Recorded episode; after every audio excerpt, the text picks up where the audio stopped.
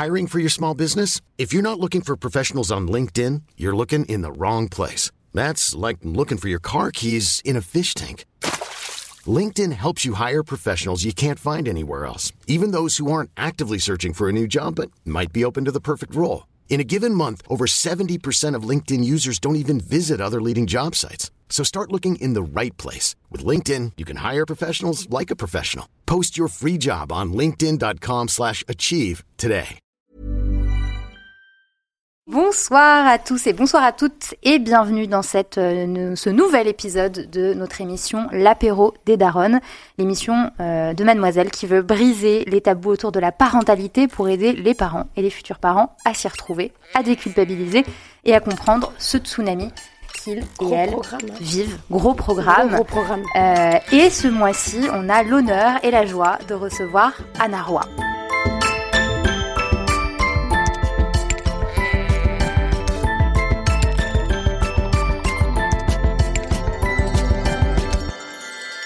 Bonsoir. Bonsoir à toutes les deux. Ravi d'être là. Bah, merci euh, d'avoir accepté cette invitation. Euh, Anna, tu es sage-femme, chroniqueuse pour la Maison des Maternelles. Tu es également derrière le podcast, le podcast Sage Meuf. Tu es aussi l'autrice de plusieurs livres, dont le dernier, Le postpartum dure trois ans, vient de paraître aux éditions Larousse. On vous les montrera euh, euh, au fur et à mesure de la soirée et on va surtout en parler. Est-ce que tout va bien D'abord, Super bien. Super, tu es bien installée. euh, Parfaitement installé. magnifique. Alors ensemble, Anna, je, je pense que peut-être les gens qui nous regardent te connaissent déjà ou d'autres peut-être euh, te découvrent Oui. ou pas. Moi, je pense Oui. que la plupart des gens qui nous regardent te connaissent déjà. voilà. Ensemble, on va parler euh, du postpartum. On, on a parlé le mois dernier avec Eve Simonet, euh, que tu connais, euh, de, euh, du postpartum et plus de sa vision euh, personnelle et, et individuelle du postpartum. L'idée ce mois-ci, c'est de discuter du postpartum d'un point de vue euh, plutôt euh, médical, physiologique. Euh, et voilà, d'échanger sur cette période qui s'étend euh, de l'après-accouchement au retour de couche. On va voir que c'est pas tout à fait ça la réalité. Je fais exprès de dire ça. C'est du teasing, c'est du teasing. ça. Voilà. Euh, alors on aime bien commencer euh, chacune de nos émissions avec une petite définition euh, d'un mot. Alors on prend volontairement à chaque fois un mot qui fait un peu peur. L'idée c'est de montrer que derrière la parentalité, la maternité, la grossesse, il y a des mots qui font peur, mais il y a aussi des, des réalités qu'il est nécessaire d'expliquer. La dernière fois, c'était tranché. La dernière fois c'était tranché. C'était pour dire que c'était pas justement euh, forcément la guerre 14-18, mais que c'était un peu ça. plus Voilà. large que ça. Et ça. ce mois-ci, on est un peu sur le même registre parce que le mot c'est lochi. Alors avec Manon, on n'est pas trop d'accord sur la façon dont on le prononce. Est-ce qu'on le fait à l'anglaise Lochase ou Loki ou Lochi Je, je, euh, moi, à, à ne rien y comprendre, tout le monde a sa prononciation. Donc moi, je ne dis plus rien. Moi, je dis Lochi. Tu dis lochi. Lochi. Toi, tu Bon. dis lochi aussi. Il y en envie, a de me qui la disent dire- Loki, j'ai alors. envie de Ouais. la dire à l'anglaise, moi. Lochase. Mais moi, je disais loki aussi avant. Bon, après, maintenant, je suis plutôt sur m'a Ah, tu fais un entre-deux du coup. Bah ouais. Ah ouais, non mais c'est pas mal, hein, c'est pas mal. Bon, euh, habituellement, c'est nous qui donnons euh, ces définitions dans ce qu'on appelle euh, notre chronique, euh, le, le dico des. Euh, J'ai voulu me tenter, me risquer à donner une définition, mais je me suis dit qu'en ta présence, c'était un peu osé. Donc finalement, je préfère pas risquer de dire de bêtises. Donc tant qu'à t'avoir Ouais. sous la main, euh, Tu peux dire si on, dit, si on dit n'importe quoi. Ok. voilà, c'est quoi les lochises Ça, c'est un rapport avec le Loch Ness, ce monstre affreux des fonds marins. Oh, C'est vrai que non. euh, Qu'on se Non, non. dise, c'est non. les lochis, c'est simplement les saignements qui surviennent après un accouchement. Et donc, qui ont une durée variable selon les femmes. Alors, je sais pas si j'ai le droit d'en dire plus, là, ou je peux dire... Tu peux commencer à teaser un peu. Parce que c'est euh, c'est quand même important parce que souvent on s'imagine allez j'ai des saignements allez ça dure 3 4 jours et basta. Mm. Alors ça quand on a beaucoup de chance ça peut être comme ça mais euh, quand on a moins de chance ça dure 6 semaines. Et euh, donc oui ça peut aller de 3 4 jours pour celles qui ont de la chance à 6 semaines. Alors bien Et sûr le sera pas aussi abondant 6 semaines. Au-delà de six 6 semaines. semaines, il faut vraiment consulter. Et il y a deux critères qui doivent faire aller aux urgences avant, c'est quand ça sent très très mauvais, genre une odeur de poisson euh, vraiment pourri, ou alors quand c'est trop abondant, c'est-à-dire qu'on est obligé de changer sa serviette une fois toutes les heures. Là, il faut retourner Ah aux urgences Mm. maternité. Voilà. Mais quand on n'en arrive pas à ce stade-là, euh, bon, euh, après c'est différent en fonction des femmes, mais euh, ça peut quand même être abondant. euh, Oui, oui, durée, normalement, euh, voilà. le plus souvent, les 3-4 premiers jours, c'est très abondant, plus abondant que des règles. Et après, ça se tarit. C'est-à-dire que même si ça dure longtemps, ça va se tarir. Ça va pas être comme des grosses règles pendant trop longtemps. hein. Mhm. Alors souvent, on s'en fait un monde. Finalement, les patientes me disent « Oh, En vrai, ça va. en vrai, ça va Ouais. ». C'est vrai que c'est Oui. un peu pénible. Je dis pas que c'est pas pénible, hein. Mais euh, elles s'imaginent souvent plus que ce que ça n'est en réalité. Voilà. hmm. Ouais, je suis assez d'accord. Moi, ce qui m'avait fait bizarre, c'était plus ne pas avoir. euh, Excusez-moi pour ma voix cassée, désolée. c'était plus ne pas avoir de règles pendant toutes mes grossesses et d'un coup, en fait, j'avais l'impression de rattraper tout ce que j'avais pas eu pendant les derniers quoi. mois. Ouais, c'était un Mm. peu ça. Mais c'était plus pénible que. euh, ouais, c'était pas douloureux, c'était rien de tout ça. C'était juste pénible niveau Mm. organisation parce que personne n'aime avoir euh, des serviettes hygiéniques qui font la Voilà. taille d'un paquebot en permanence. Oui, puis pas- t'as potentiellement envie de te reposer un peu et devoir te relever pour aller te changer. Voilà, Euh, exactement. bon. Ouais. Euh, alors, euh, donc on est on est sur Twitch, hein, mais ce- cette émission sera rediffusée euh, par la suite sur YouTube et en podcast. Si vous nous regardez euh, en live sur Twitch, n'hésitez pas, euh, coucou d'abord, et n'hésitez pas à nous poser des questions et surtout à poser des questions à Narwa si vous en avez. Euh, pour continuer sur les lochis ou lochis du coup, euh, on ne sait plus trop. Euh, euh, à quoi ça sert ces saignements? Ah bah c'est même ça sert à rien entre guillemets, c'est que de toute façon ils vont avoir lieu. Euh, le placenta vient de se décoller, ça laisse comme une cicatrice et donc il va y avoir du sang qui s'écoule. Non ça c'est normal, ça sert à rien de particulier, mais il faut qu'en tout cas il s'écoule. Il Hmm. y a pas de il y a pas de doute sur la question. Il y a une question qui m'est souvent posée sur les lochis, c'est comment on, quelle protection hygiénique on peut utiliser. Alors pas de protection interne le premier mois, donc pas de cup et pas Ah oui, de pas de tampon. tampon. Et alors après il y a un gros débat chez les sages-femmes, donc euh, je peux pas vous avoir de réponse ferme sur les questions des culottes menstruelles. Ah oui. Alors on se dit qu'aller les 3-4 premiers jours, quand il y a des sages-femmes qui viennent voir, comme il y a des sages-femmes qui aiment pas trop, qui aiment bien voir, etc., les serviettes, on se dit que les 3-4 premiers jours, eh bien on utilise des Mhm. serviettes euh, garniture, comme on appelle, et après, bien sûr, culotte menstruelle, c'est ok. Ouais. Voilà, Oui, parce qu'elles ont besoin de voir la couleur justement. des- des exactement. Et il y a même des sages-femmes, moi j'avoue que j'ai plus d'avis sur la question, parce que je change d'avis tous les 15 jours, qui disent tant qu'il y a des points sur la vulve, on met, pas- on met pas de culotte menstruelle non plus. Bon bref, personne n'est Ah, d'accord, ouais. Ok. D'accord. faites comme vous le sentez. Faites comme vous le Sauf les sentez. 3-4 premiers jours où il y a des sages-femmes quand même qui aiment bien voir, ce que Mhm. je comprends, moi je faisais partie de cette école-là, j'aime bien voir. Ouais, je suis assez d'accord, mais même je trouve que c'est assez rassurant, étrangement, de pouvoir voir euh, la quantité de sang qu'on perd, Voilà. et de contrôler Et la couleur, et la, couleur et la tout. consistance et tout. Mais oui, complètement. Est-ce qu'il y a des grumeaux ou pas? Vraiment, c'est super, il est 18h, bonjour. Et alors, euh, on, on parle de, de cette, euh, de ce moment du coup, enfin, les, les c'est ça consécutif à l'expulsion du placenta, donc vraiment la fin de l'accouchement, une fois que le bébé est sorti. Euh, on parle de ce moment comme du début, l'instant T où débute le postpartum. C'est ça? Absolument. Le moment où le placenta s'en va, ça y est, on rentre dans le postpartum, donc c'est quand même, Bienvenue. ouais, c'est ça. Et donc ça, et ça commence fort parce que souvent il y a des points à faire, enfin il y a des, des choses à faire. Donc euh, oui, oui, effectivement, c'est le l'acte, enfin c'est le premier acte du postpartum. C'est cette sortie du placenta. Hmm. Mais bien. Et alors, nous, la question qu'on se pose, du coup, maintenant, c'est euh, jusqu'à quand ça court? Parce Ça que tu as écrit un livre, tu viens quand même de publier un livre qui s'appelle Le postpartum dure trois ans. Et alors, euh, c'est vrai que je pense qu'il y a beaucoup de femmes qui pensent que le postpartum, enfin, qui pensent, qui ne savent peut-être même pas combien de temps ça dure. euh. Alors il faut quand même que je redonne la définition médicale parce que je suis sage-femme. Mm. Donc ça c'est la durée qui va de la sortie du placenta jusqu'au retour des règles. Donc même selon la définition médicale, c'est une durée qui est extrêmement variable hein, selon les femmes parce que selon que vous allaitez exactement ou ou pas et puis la façon dont vos cycles reprennent etc. Donc c'est une durée qui est extrêmement variable qui peut aller de quelques semaines à quelques mois. Donc cette définition-là, elle est intéressante, oui, pour les gens qui font du suivi gynéco, c'est-à-dire pour les médecins et les sages-femmes. Pour les autres, ça n'a pas vraiment grand intérêt. Donc pour nous, les femmes, vraiment pas trop. Donc moi, je propose une définition, je suis sûre qu'il prévaudra un jour, euh, qui dit Moi, que, que le postpartum est une période de grand chambardement et que cette période va durer trois ans. Alors ça peut être deux ans et demi et ça peut être euh, quatre ans. Hein. Je veux dire, c'est pas une question de, enfin, à la minute près. Mais en tout cas, c'est de se dire que c'est tellement dingue comme changement que bah, ça prend du temps. Et en même temps, et, et je voudrais en donner les points positifs, c'est-à-dire que c'est une chance qui vous est donnée.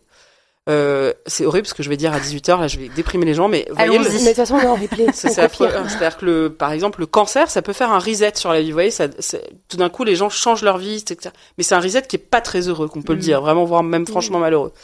Le postpartum, c'est un peu comme un reset, mais heureux. Mhm. C'est-à-dire qu'à la fois, bah oui, c'est fatigant, c'est chambardant, les hormones, tout, tout change, etc. Mais en même temps, c'est une chance de revoir son existence, de revoir euh, la femme qu'on est, euh, euh, quelle personne on veut être par rapport à son travail, par rapport à ses, même ses habitudes de consommation, par rapport à ses idées politiques, par rapport à ses engagements, par rapport à tout, à son couple et tout. Enfin, c'est Mm. donc c'est déstabilisant, c'est fatigant, mais en même temps c'est chouette.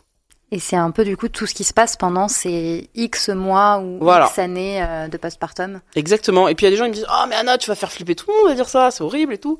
Mais non, en fait pas du tout, c'est vachement rassurant de savoir que bah voilà, ça va pas durer trois mois parce qu'au bout de trois mois, les femmes elles se disent ah ça y est, mon quatrième trimestre est fini, mais je suis encore plus fatiguée qu'après l'accouchement.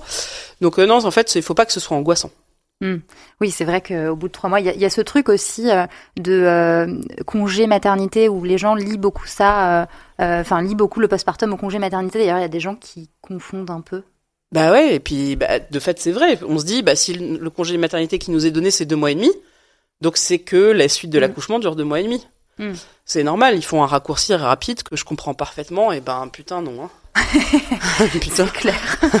donc, donc, Non. dans ce début de postpartum, donc il y a l'expulsion du placenta, vraiment. Donc euh, là, on rentre euh, en plein dans le début du postpartum. Euh, Qu'est-ce qui se passe euh, dans les dans les heures qui suivent? Parce qu'il y a vraiment différentes phases que tu expliques du coup dans ton livre. Euh, Il y a notamment les deux heures qui suivent l'expulsion du placenta, enfin Oui.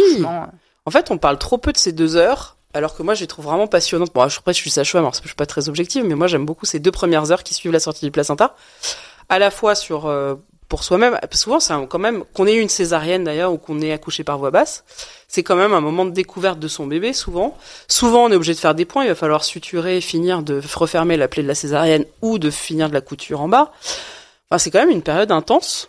Euh, on va surveiller très ardemment les saignements, la tension, etc. Donc euh, vous allez être très très surveillé pendant ces deux heures. Des fois, les parents trouvent que c'est un peu long, ils disent oh allez, nous on a envie de rentrer dans une chambre tranquille. Mhm. C'est vrai. Ouais, souvent vous êtes là.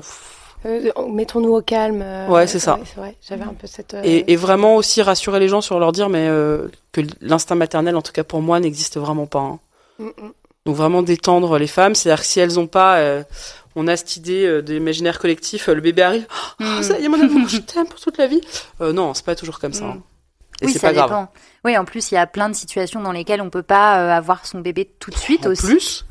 Et puis, euh, attendez, on a toute la vie, donc pas de Mm. pression. Hein. Euh, je veux dire, euh, des fois on est submergé par un élan d'amour, des fois on, on rigole, des fois on est distant, des fois on est trop fatigué, des fois on est dégoûté, parce que quand même, on est, par exemple, les femmes qui sont en césarienne, c'est pour laquelle ça a été difficile, des fois ça peut être tellement dur que on peut pas avoir en Mm. plus à découvrir ce bébé. Enfin bon, bref, il y a plein de réactions et c'est très bien comme ça. Hein. Mais il n'y a rien d'anormal et c'est. Non, c'est totalement normal. Mais ce qui fait chier un peu, c'est vrai que c'est que le coparent, lui, souvent, il a pas eu le, tous les chambardements Oui. de la grossesse et de l'accouchement, donc lui, il est frais et dispo. Ouais. Et vous allez le voir, oh, super, euh, il ou elle va être super ému, oh là là, bébé et tout. Puis vous dites, ah bah merde, moi j'ai pas du tout le même Ouais. euh, sensation, Euh, je, je- je suis mal, enfin, il y a un truc qui déconne chez Ouais, moi. je suis mal foutue. ça Alors que pas. non, en fait, c'est juste que bah l'autre, euh, le coparent, il ou elle, il. Enfin, oui, non, il il est est pas euh, mais il est et tout ça. Mais je veux dire, il, Ouais. il a il pas est eu. euh, directement. en voilà, donc Mm. vous laissez pas intimider en disant oh là là, moi j'ai pas du tout les Mm. mêmes sentiments. Rien à voir, c'est juste que c'est pas du tout les mêmes euh, conditions physiques et psychiques. Rien à voir. Mm, mm. Il vient, il Mm. ou elle ne vient pas de se dédoubler. Vous, oui. Complètement. Et ça, c'est encore même sans parler du, du lien qu'on peut avoir avec l'enfant ensuite dans les premiers jours, les premières semaines. Mais je sais que pour beaucoup, ça peut prendre du temps. Moi, par exemple, ça m'a pris des mois avant de réaliser que ce petit machin qui est tout rose, qui hurle, c'est à moi, c'est moi qui l'ai fait. Et surtout de l'apprécier en tant que personne à part entière, en Mhm. fait. C'est d'avoir, de comprendre que tu as fabriqué un être humain, mais qu'il a une personnalité, en fait. C'est pas juste un organe en plus, tu vois. Ouais, et, et, et avouons que c'est- ah, c'est complètement dingue en vrai. Ouais. Mais c'est ouf. C'est complètement ouf. Mais même, euh, je pense, euh, plusieurs années après, quand Oui, on, c'est fou, regarde, en fait, on Non, mais se dit, c'est fou. que- C'est moi, ça Non mais moi j'adore. Enfin, je veux dire, les gens rentrent à deux et ils ressortent à trois, Ouais. quoi. Mais je, oui. je me lasse pas de ça. Non, Ouais, elle ressort, elle arrive à une, elle ressort à Il deux. y, a, enfin. il y a une personne supplémentaire, il y a un autre être Et humain. puis qui nous est on voit en tant que sage-femme, on voit des nouveau-nés toute la journée, donc je peux vraiment vous dire que les nouveau-nés ont une vraie personnalité. Ce sont des vraies personnes à part entière. Et, Genre il y en a pas un qui se ressemble à l'autre, quoi. Tu le vois dès le début, Mais ça, bien sûr, il y a des traits. Enfin, on voit qu'il y a des. Ce ne sont pas les mêmes personnes. Il y a rien à faire Mm. comme des adultes, quoi. Ouais. Mm. Ouais, c'est C'est quand même fascinant. Mais, mais les Ouais. sages-femmes ont toujours, je trouve, euh, un, enfin dans mes deux accouchements, donc c'est pas une grosse expérience, un mot pour décrire le bébé à qui elle s'adresse. Genre, oh là là, toi t'es comme ça, t'es comme ça. Ah oui, tu chouines, t'es pas content, je comprends, machin. Et je trouve qu'elle leur parle toujours avec beaucoup euh, d'humanité et de Mm. personnification. Et je trouvais ça génial en fait parce que moi je voyais juste un, un petit machin qui, ouais, vraiment un autre organe en fait. Mais oui. surtout ça, alors que- qu'en fait non, pas du tout. Surtout que c'est là aussi où on va en reparler et c'est très dur, c'est que les premiers temps, il n'y a pas de retour, il n'y a pas de, voilà, on peut leur sourire, euh, être, oh, t'es trop mignon, etc. Mais en fait, euh, ils sont, ils, pe- ils peuvent pas nous répondre, il n'y a pas d'échange, donc ce qui peut être aussi un peu frustrant, ce qui peut aussi euh, faire qu'on a du mal aussi à créer ce lien, peut-être. Euh, C'est d'avoir l'impression d'être face à un tube Bah, c'est- digestif. c'est- mais oui, mais alors que c'est pas vrai en C'est fait. pas vrai du tout, non. mm. Le, le, le, le lien, il se fait en, en dessous du langage parfois. Enfin, bien sûr, on va leur parler, etc. Mais en fait, eux, ils ont un putain de lien avec nous. Hein. Mm. Enfin, faut pas imaginer que c'est vraiment, c'est vraiment pas un tube digestif. C'est incroyable ce qu'ils arrivent à comprendre et à faire Et à transmettre. et à transmettre. Ouais. Souvent, on prend les, les nouveau-nés pour des imbéciles, mais ils le sont pas du tout, je Non. vous assure. Non, non. Ils comprennent tout. Et ils ressentent aussi. Tout. C'est impressionnant. Alors c'est d'ailleurs même un peu flippant parce qu'on se dit euh, quand on est ému positivement, négativement, bah ce Oui. sont des éponges. C'est un peu, c'est un côté ouais. un peu angoissant. Mm. Et vous vous rendez compte, je, je sais plus, j'avais lu ça, que juste d'un point de vue physique, on pensait que les bébés n'avaient pas de, n'avaient pas de, de, ne ressentaient pas la douleur et on les opérait sans anesthésie. Non mais c'est pas dingue ça comme C'est information. horrible. Mais Ça c'est vrai. ouais, quand, mais ça, ça non, mais il y a pas longtemps. Ah hein. ouais. Ouais ouais. Je trouve ça ouf. Waouh. T'imagines on la- le savait la- pas. Ouais, la considération qu'on avait en fait sur un sur un nourrisson, c'est qu'on pensait qu'il ressentait pas, même pas la douleur physique. ça a dû créer des traumatismes. Non mais euh, c'est, je peux même pas vous décrire euh. les scènes. Ça, il y a ouais. des, des enfants de, qui étaient des grands brûlés, donc qui étaient dans des souffrances considérables, qui Oh étaient pas soulagés Dieu. de la douleur. Ah. Et puis on opérait à vif surtout. Ouais. Oh là là. Et je, et je parle pas de temps hyper ancien. Hein. Non non, ça remonte Mm. à une quarantaine, cinquantaine d'années. quoi. C'est- trentaine, quarantaine, ouais. Quelle horreur. Bonjour, Je savais pas du tout. Je Non, non, je mon- par exemple, mon père, il a été opéré des, on s'en fiche, hein, mais des végétations sans anesthésie. Sérieux? Il avait Ah ouais quel âge? Il avait 6 ans et donc il s'en rappelait comme c'était hier. Il Mm. avait eu un mal de chien. Alors certes, ils devaient avoir un peu, je sais pas, mais masque, un un truc qui marchait euh, pas du tout quoi. 6 ans? Ouais. Ah, donc c'était vraiment pas hein. uniquement euh, les nouveau-nés, quoi. C'était vraiment. Non, les ça c'est vraiment un sujet euh, passionnant ça. Waouh. Et jusqu'à quel âge euh, à peu près on Alors ça, je saurais pas dire si c'est l'adolescence ou avant. Ça, je sais pas exactement. Mais en tout cas, ce qui est sûr, c'est que dans la petite enfance, euh, ouais, Mhm. On savait pas qu'ils avaient mal. En tout cas, on s'en doutait, mais on n'était pas sûr. Enfin Ouais. voilà. Ouais, non, c'est énorme. C'est Donc énorme. non, c'est pas des C'est tubes digestifs et ils ressentent des Et choses. oui, Tout. C'est complètement. Et, et alors donc il y a ces deux heures. euh, Qu'est-ce qui se passe pendant ces deux heures euh, Alors la sage-femme va vous ennuyer. Toutes les 15 minutes, il faut qu'elle vérifie que vous saignez pas trop, parce que le risque d'hémorragie du postpartum est assez grande pendant ces deux premières heures. Donc on vient vérifier que l'utérus se contracte bien, que vous saignez pas trop pendant deux heures. Toutes les 15 minutes, on va vérifier aussi la tension artérielle et tout un tas d'autres choses. Et puis pareil, on va vérifier que le bébé s'adapte bien, que l'enfant s'adapte bien à la vie extra-utérine, parce qu'on a beau dire, mais euh, ce changement de milieu aquatique au milieu aérien, c'est un truc de malade ce qu'ils font. C'est clair. Ouais. Donc des fois, il y en a qui ont un peu de mal, et donc on les surveille là aussi. Il change de température aussi. Je crois qu'il perd Mais 10, tout, mais 10 degrés. Enfin, mais- ça dépend en fait d'ailleurs de la température Mais oui, extérieure, mais- mais il fait. Ils découvrent le, la gravité, ils découvrent Ouais. euh, le bruit, enfin tout. Le bruit, ça doit être impressionnant. Mais tout. Ouais. de, de ne plus entendre comme dans un, dans un coussin et d'entendre le, le- les gens non, c'est parler, fascinant. tout ça. Ça doit être Mm. impressionnant. Donc voilà, tout ce, ce, ce couple mère-bébé là est très très surveillé pendant deux heures. Mm. Et si tout est normal, on vous laisse aller dans une chambre normale. Alors si vous accouchez en maison de naissance à domicile, souvent elles poursuivent la surveillance pendant six heures.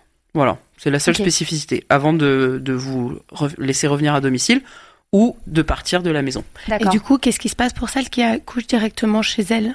Alors souvent la sage-femme reste en moyenne 6 heures à peu près, des fois un petit peu plus, mais en moyenne c'est 6 heures. D'accord, pour et être après, elle pas part et s'il y a un euh. problème, j'imagine que. Et puis de toute façon, elle revient hein, très Elle fréquemment. revient. Alors il y en a qui viennent deux fois par jour le premier jour, d'autres une fois par jour, ça dépend. Mm. Mais il y a bien sûr un protocole de prise en charge tout à fait sérieux. Hein. Mm, mm. Ok. Super.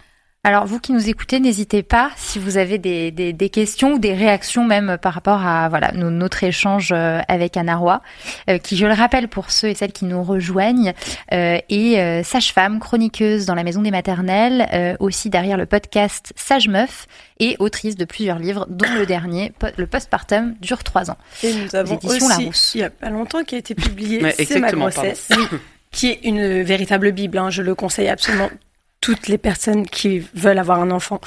Et la vie rêvée Lisez du postpartum. Vraiment. Lisez Merci. Anna Roy, s'il vous plaît. Bon, Donc on a on a on a passé ces deux heures, tout va bien, ou ces six heures du coup pour les personnes qui accouchent euh, à domicile, tout va bien. Qu'est-ce qui se passe après? Parce que là on entame soit la phase donc euh, du séjour à la maternité si on est en maternité. Voilà. Soit des premiers jours à la maison. De toute façon, qu'on soit en maternité ou à la maison, c'est, c'est, voilà, ces premiers jours restent euh, à la fois intensément doux, Mm. mais à la fois intensément décoiffants. Mm. C'est-à-dire que le, le truc, c'est qu'on peut pas dire euh, ça ressemble à ça les premiers jours. Ça dépend vraiment des femmes, selon les circonstances de leur ça de leur accouchement. accouchement, oui, voilà. Voilà, entre une femme, je dis n'importe quoi, qui a accouché de triplé à 7 mois de grossesse et euh, sa copine à côté qui a accouché post-terme d'un Mm. bébé de 4 kg 2, c'est pas du tout les mêmes euh, Mm. ressentis, les mêmes sensations. Donc euh, au- ça se ressemble pas. En tout cas, ce qui est sûr, c'est quand on est avec son bébé, euh, le deuxième jour, il y a quand même un truc qui s'appelle la, nuit de Java. Oh, bordel.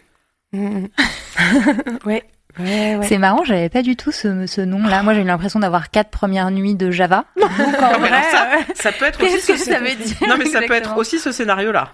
C'est-à-dire qu'il y a des femmes, pour le coup, elles disent Ah, moi, moi, je me suis fait avoir comme une bleue. C'est-à-dire que j'étais là, les, les 24, 48 premières heures, j'étais là, Oh, mais c'est tellement facile, comment mes patientes Et bam des difficultés, oh là là, mais c'est une merveille. tout. Ah oui, parce là que comme ça. attends, t'étais sage-femme avant d'avoir des enfants et, Et ouais, et et j'étais là. croyais. Bah, bah, je me suis dit, oh là là, mais moi, vous voyez, c'est différent parce que j'ai l'habitude. et Mon tout. enfant une genre, genre, j'étais un peu, tu vois, Ouais. je pouvais pas m'en empêcher, quoi. Oh, purée. Je me suis pris la nuit de Java comme tout le monde et là, Ah j'étais ouais. là, euh, voilà. Ah, la violence. Mais pourquoi cette nuit-là Enfin, pourquoi Alors, euh, souvent, c'est cette nuit-là, mais comme euh, tu le dis, euh, Mm. Ça, c'était comme vous dites, Pas de. Oui, voilà, Ouais. ça peut être des nuits très agitées tout, tout le long du séjour. Ça, c'est aussi un scénario possible. En tout cas, c'est que le bébé, la nuit de Java, il est très demandeur. Il y a la Mm. montée de lait qui est pas loin, mais qui est pas encore là. Et donc, Ah oui. il se transforme, vous savez, en petit marcassin. euh, Ah, voilà. D'accord, ok, c'est bon, je remets Ne bien. le nourrissez pas après minuit. un, mar- un, mar- Si, en fait, tout le un, temps. un marcassin sous extasie, quoi. C'est un truc un peu spécial. Et donc, il veut le sein, il veut plus, il sait pas, c'est pas, ou, ou, ou. Enfin, moi. Ouais. Et puis il y arrive pas. Et puis voilà. en fait, non. Et puis, c'est- ah non, je veux pas ce Et puis on a mal au nichon. Et puis là, on n'en peut plus, on a envie de dormir parce qu'en fait, on n'a Oh pas là dormi. Parce qu'au début, souvent, les femmes elles- et les parents, ils regardent leur bébé là comme, euh, Ah bah, comme le plus gros cadeau de Noël qu'on a jamais clair. vu. Donc on ne plonge pas dans le sommeil, on est hyper vigilant. Mm. Et puis après, quand on se dit ah ça y est, je pourrais peut-être dormir, et ben Ouais, quand on se dit, Ouais. tiens, ça fait 36 heures en Voilà. fait, que, que j'ai accouché, peut-être que ce serait bien de pioncer. C'est Oui, ça, c'est c'est ça. Oui. Putain, moi, c'est ma première nuit. me- La sage-femme m'a dit, je vous la prends pour que vous puissiez vous reposer parce Ah, qu'elle avait, chance. elle avait des glaires, euh, elle avait Ah, oui. du liquide amniotique, elle avait des glaires. Et elle m'a dit, je reviens dans deux heures. Elle est revenue sept heures après. Et donc, moi, je m'attendais à ce qu'elle revienne pour qu'elle mange, etc. Du coup, j'ai pas dormi. Ah, Et je n'ai pas dormi les nuits suivantes. vrai, et oh je là là. pensais à ces 7 heures et j'étais là, mon Dieu. Mais pourquoi t'as- pas profiter. appelé et demandé pourquoi elle revenait pas Parce ou- que j'étais à l'ouest. Ouais. Tout oui, et puis parce que non, mais parce qu'on se dit si elle, enfin le, le truc aussi, c'est que si les professionnels de santé aussi préviennent pas, Oui. On se dit bah je sais pas, il y a peut-être une bonne raison. Ça, Oui. c'est pas, très- Mm. enfin c'est pas super malin de sa part. Ouais. Mm. Bon. Parce que Finalement, normalement, j'ai euh, regretté ces 7 heures. Ah oui. Mais- tu m'étonnes. Mais, mais donc cette nuit de Java, donc finalement, même quand on croit que voilà, oh ça se passe super bien comme tu le disais, et ce qui a été ton cas, Yep. se produit cette nuit de Java à un moment ou Alors, un il y a, autre. alors il y a toujours attention parce qu'il y a toujours la catégorie des parents extraordinaires qui ne subissent Ah, ouais. aucune avarie. Enfin, Moi, vous Moi, mon enfant, il a fait ses nuits à la maternité, je comprends pas. Voilà. Non mais ces gens-là existent. Mais ils Oui. existent pour de vrai. Est-ce que tu as Oui. déjà eu des femmes Alors c'est peut-être 5% des gens, mais il y a 5% C'est des énorme. gens, moi je, je sais pas. Qu'est-ce qui se Mais passe dans leur vie, mais tout est Ouais. fluide, tout est limpide jusqu'au bout. C'est un, c'est Ok. un vortex de, de tout va bien quoi. Donc Ouais. c'est vrai, donc c'est pas des gens qui, qui Moi je pensais que c'était euh, des gros mythos. pour que les autres, euh, pour que Ah leurs non. potes fa- fassent des gosses quoi. Non, c'est pas Non. ça. D'accord, c'est pas. Mais c'est rare, c'est hyper rare. Ouais. Et souvent c'est pas pour le premier. Mm. Ah, est-ce qu'il y a un lien du coup? Bah, C'est-à-dire que le premier, comme tout est une découverte, euh, Mm. tout est vécu de façon plus... euh, Exacerbé. voilà, exactement. Alors que quand c'est son, je dis n'importe quoi, son quatrième, Ouais. Ouais. Oui, on sait ça. que de toute façon, Après, faut le coller au sein, coller au sein, coller au Mm. sein, coller au Et sein. qu'il y a que ça à faire. euh, Voilà. Oui, complètement. Ouais. Et on, on est dans le lâcher prise, quoi. C'est c'est plus pareil. Ouais. Ouais, ouais. Puis on sait à quoi s'attendre surtout. Mais ça joue vachement, ça, la différence bien entre sûr. premier et un deuxième. Ça a strictement rien à voir. Même la nuit de Java, vu qu'elle est connue, euh, bah, tu la prends avec beaucoup plus de recul, avec Mhm. beaucoup plus de lâcher prise. Et puis oui, ça pleure, ça dort pas. Ah bah, allez au sein et c'est parti, quoi. Après, Ouais. attention, hein, ça dépend du bébé qu'on on- qu'on a. Mm. Parce qu'il y a des parents qui, pour le coup, ça s'est super bien passé pour le premier, voilà, et qui après se disent, bon, qui arrivent pour le deuxième, et puis, oh, bah du c'est pas du tout la même personne là que Ouais. j'ai en face de moi. Et là, c'est deux salles, voilà. deux ambiances. c'est ça. Ouais, je suis bien contente Alors- d'avoir commencé par l'inverse. J'ai ma fille qui était bien, bien costaud. Et on l'embrasse, arrête de me regarder et va prendre ta douche. et par contre, mon fils qui était euh, le, le, le plus cool des bébés, quoi. Et du coup, je me demandais s'il y avait un problème. Parce Ouais. qu'il était calme. T'avais pas l'habitude. Mais non, à la Mm. maternité, il a dormi, mais vraiment, après non plus du tout. hein. Mais à la maternité, il dormait, il pleurait quand il avait faim, puis c'était tout. Mm. Alors que j'avais pas l'habitude de ça, en fait. Je pensais pas que c'est. Je croyais qu'il était Mm. cassé. Genre, euh, il y avait un bouton reset, un truc. Réparez-le. Alors les, les premiers jours aussi à la maternité, je sais pas s'il faut le dire, mais euh, c'est peut être plus ou moins reposant. C'est-à-dire selon Ouais. les équipes sur lesquelles vous tombez, Mhm. selon tout ça, ça peut être à la fois une expérience super Mm.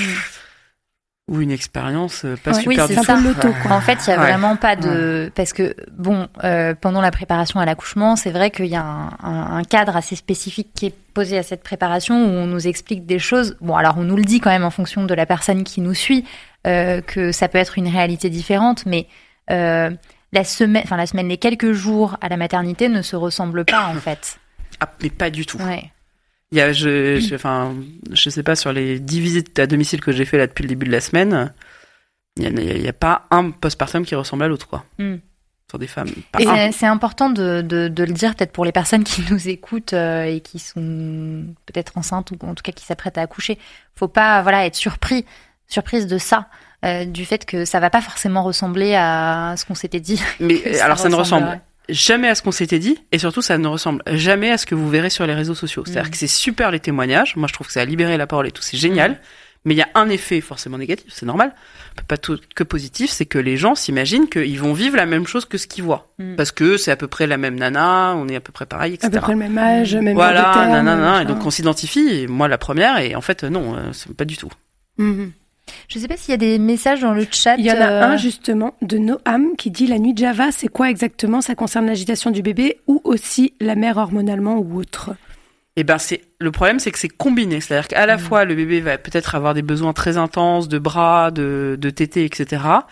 Et en plus, nous, on- donc il y a la fatigue qui s'est cumulée, donc là on, on commence vraiment à avoir besoin de dormir. Et en plus il y a l'effet hormonal parce que la montée de lait n'est pas loin et que euh, hormonalement ça. pfiou. hmm. Ça me semble. Ouais. Ouais. Et alors, euh, donc, euh, est-ce que finalement, qu'on soit, euh, enfin, du coup, plus, ça concerne plus les femmes qui sont à la maternité, euh, qu'est-ce qui va définir si oui ou non on peut sortir ou pas? Et ben c'est alors j'aime d'abord c'est vous. D'abord, contrairement à ce que les femmes pensent, Ah, c'est d'abord elle. le bébé en premier. Alors c'est oui, alors c'est vrai, c'est elle et, et le Le bébé. lever de la victoire, euh, la, Bien remonter sûr. la courbe de poids. Alors maintenant, plus maintenant, ça dépend des maternités, mais pas forcément. Donc il faut évidemment que le bébé aille bien et il faut que vous vous alliez bien et surtout qu'est-ce quelles sont vos envies? C'est-à-dire que même si tout va bien qu'est-ce que veut la femme? Est-ce qu'elle peut demander à rester plus longtemps à la maternité? Alors elle peut essayer en tout cas Oui, parce que vu la crise actuelle. alors voilà y a des fois hein, on vous répondra très simplement bah on est désolé euh, voilà en, en termes Ouais, de, c'est de de lit on n'y arrivera pas et à l'inverse il y a beaucoup de femmes aussi qui nous demandent à sortir avant et là aussi Mm. c'est possible à condition qu'elles aient un accompagnement de sage-femme à domicile Mm, mm.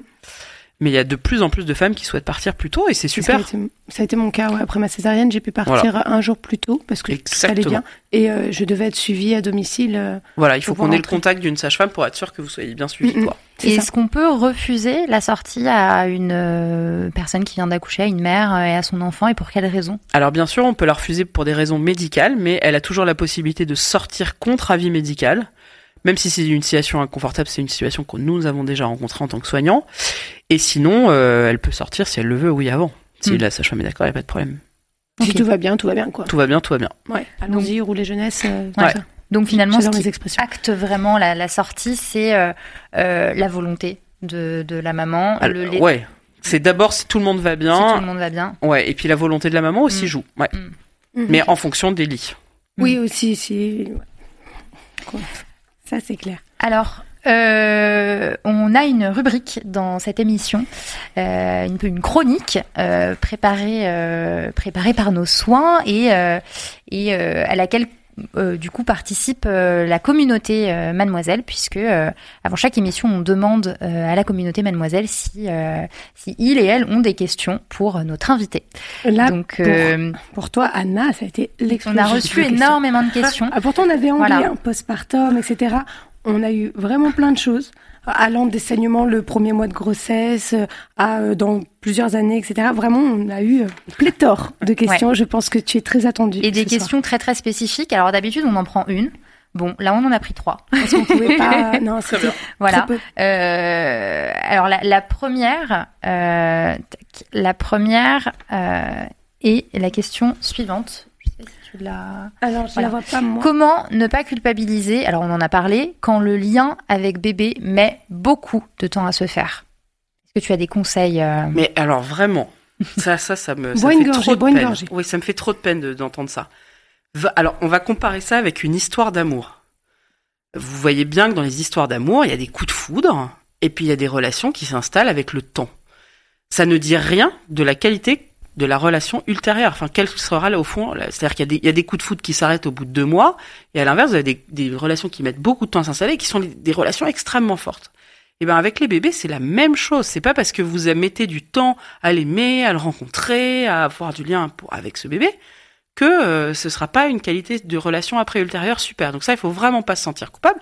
Alors bien sûr, c'est très inconfortable à vivre. Par contre, quand on a l'impression qu'on n'arrive pas à créer du lien. Donc moi, je dis ça vaut le coup d'aller quand même discuter de ça avec une sage-femme, un médecin ou quelqu'un qu'on a sous la main, un professionnel de la santé mentale, psychiatre ou psychologue, parce que c'est pas agréable. Mais en soi, vraiment, ne culpabilisez pas. hmm. Je, vraiment. C'est important ce que tu disais tout à l'heure, euh, je pense, euh, sur le, euh, le- la fibre maternelle. Enfin, t'as pas parlé de fibre maternelle, mais D'instinct maternel. maternel. Ouais. Voilà, c'est ça. Qui n'existe pas. Et sur le fait que ça n'existe Mm. pas. Et Pour moi, non. et voilà. Mm. Ah, On n'est pas tous d'accord, hein, mais Mm. pour moi, ça n'existe pas. Je suis totalement d'accord. On a écrit pléthore, j'ai dit beaucoup le mot pléthore ce soir. On a écrit pléthore d'articles sur le sujet et c'est, enfin non, ça n'existe pas et c'est injonctif et culpabilisant. Et je pense Exactement. que c'est... Puis...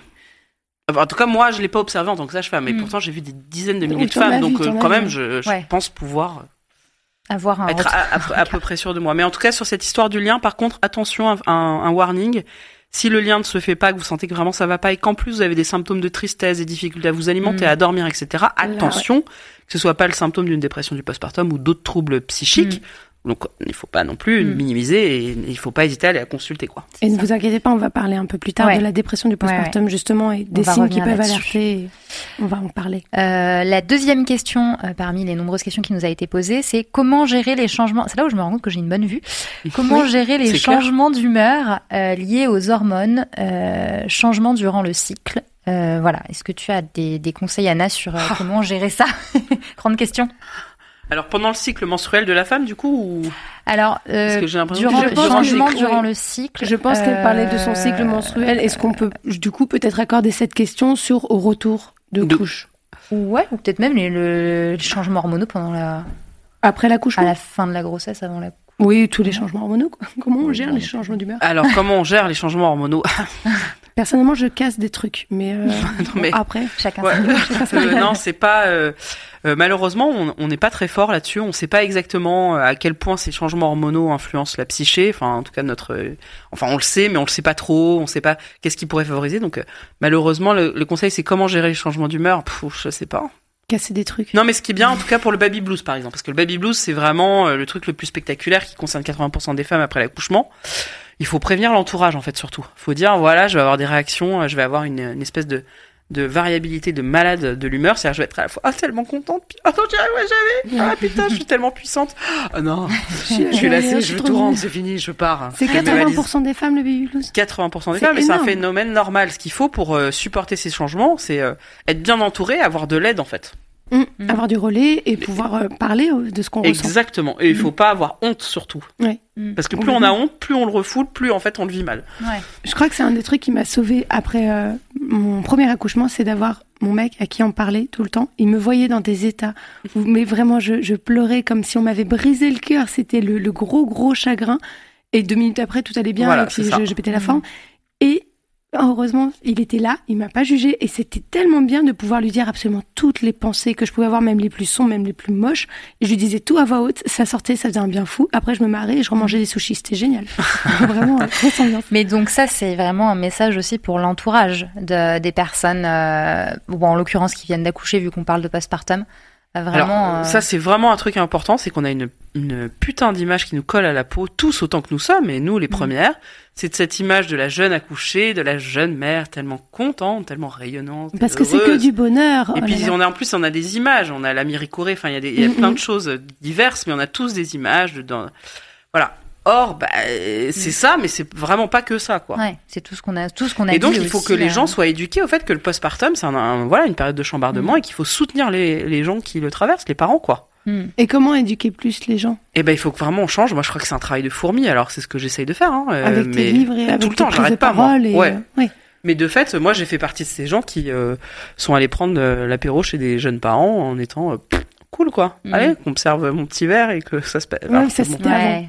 Ça c'était avant. Ça c'était avant. Avant que tu Après- connaisses Après, la t'as le déclic réalité, et voilà. tu connais la réalité. Voilà, et- exactement. Ouais, Et donc c'est à nous aussi de changer, je veux dire, de façon individuelle chacun. Hmm. Hmm. Mais c'est ce qu'on essaie de faire aussi, du coup, ici. bah tu voilà, vois, dans- exactement. Que ce soit sur Mademoiselle. et donc ou moi dans je pense que ça va aller, ça va assez vite. Je vois qu'en tout cas moi en tout cas en visite à domicile il y a 10 ans les gens se comportaient pas du tout de la même façon qu'aujourd'hui. Mhm. Je vois les potes là ils, ont- ils, sont, ils, se bougent, ils arrivent avec des trucs. Ils ramènent voilà. à manger. Alors qu'il y a 10 ans mais jamais, jamais. Hmm. Donc ça évolue quand même. Mais oui, moi je suis, vraiment en plus je suis une nature très optimiste mais je crois que ça va changer, ouais, bien Mm. sûr. Moi, j'y crois. J'y crois. Ouais, alors on va en reparler de tout ça aussi après. Euh, C'est très bien qu'on initie le, le sujet maintenant. On a quand même la troisième question, Ah oui. cela dit. Euh, donc cette fois-ci, la question à quand un dépistage systématique de la dépression du postpartum dans la première année Et ben ça y est, nous y sommes.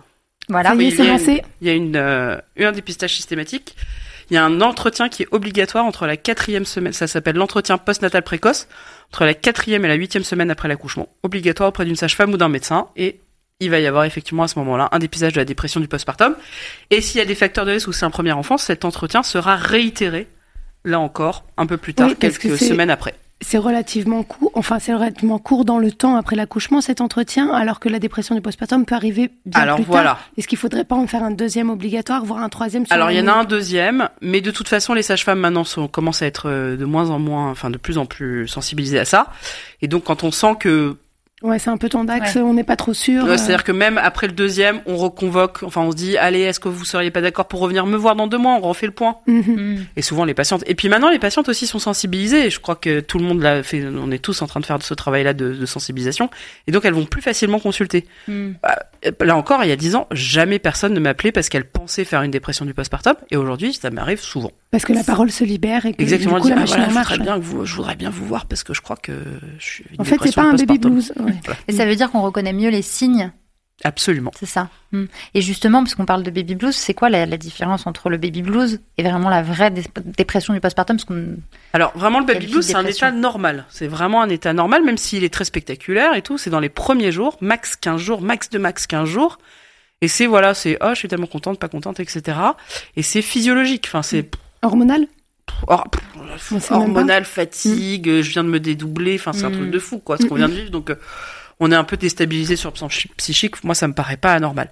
Je dirais même que les patientes qui n'en font pas toujours, je les regarde avec, je me dis mais À quel moment ça va mais sortir non, mais surtout, il y a peut-être un truc à creuser parce que Ouais. la nana, j'ai hein, cette vision de patientes euh, qui sont sur l'ordinateur à bosser quatre jours après l'accouchement. Je me dis, bah, peut-être qu'elle va très bien, mais je me dis, Ouais. j'espère qu'elle va bien. Voilà.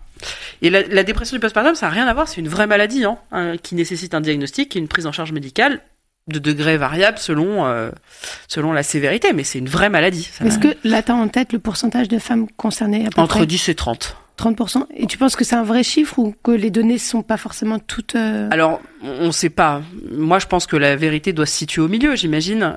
En tout cas, ce qui est sûr, c'est que dans ces dépressions-là, il y en a beaucoup qui sont évitables, qui sont juste en fait des femmes qui sont juste épuisées, mm, enfin c'est ça qui euh, en fait dorment pas la nuit, bossent la journée, parfois. Et on, on sait que par exemple les soignantes, elles sont particulièrement à risque parce qu'elles sont dans le care, c'est-à-dire qu'elles soignent des gens toute la Mm. journée et elles soignent des gens toute la nuit. Mhm. Donc celle-là, par exemple, voilà.